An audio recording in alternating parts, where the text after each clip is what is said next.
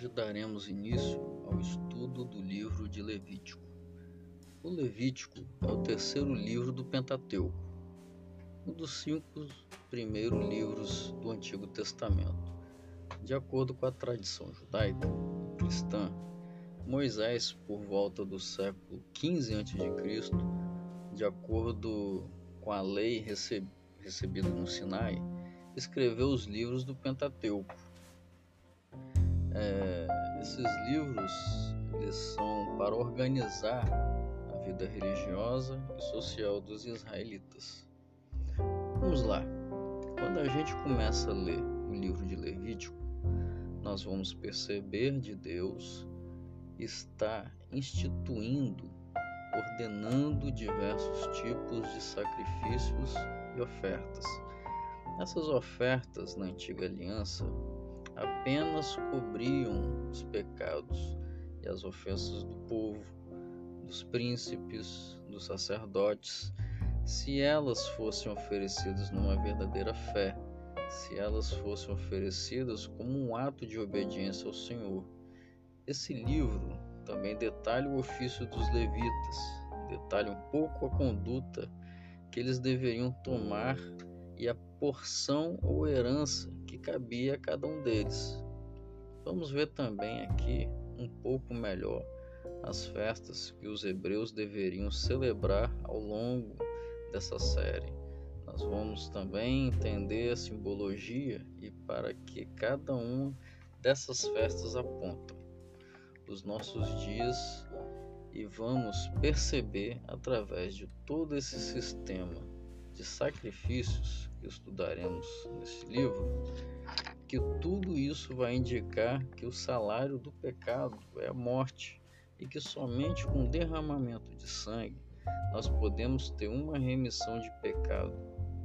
De fato, mais na frente, o Cordeiro de Deus, Jesus Cristo, derramaria o seu sangue inocente e iria nos remir completamente do pecado.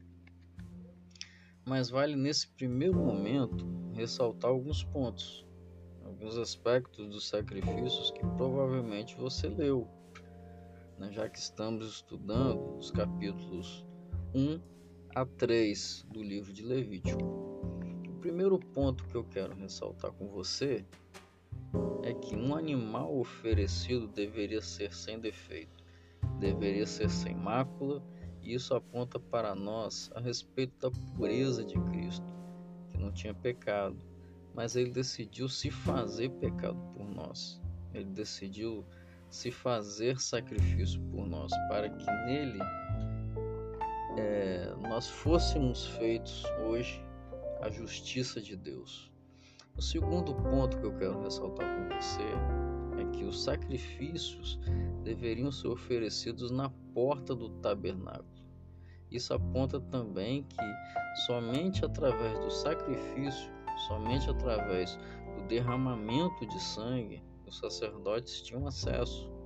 E somente hoje, através do sacrifício, nós temos acesso à presença de Deus.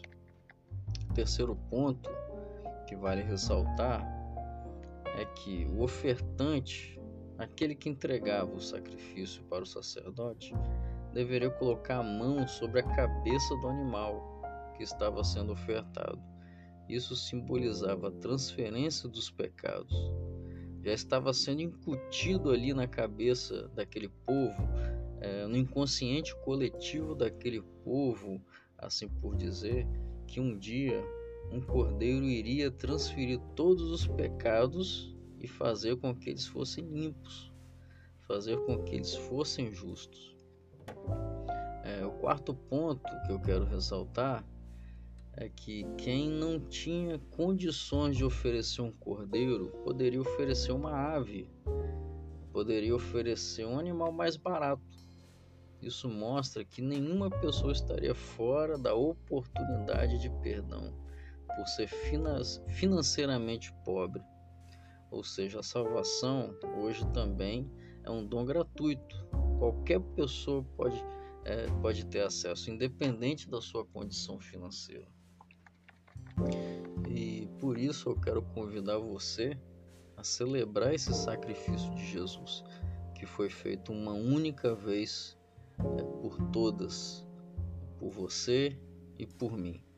Vamos celebrar. Hoje nós temos é, livre acesso né, a Deus é, por meio do sacrifício de Jesus na cruz do Calvário, seu derramamento de sangue, seu sacrifício. Ok? Forte abraço.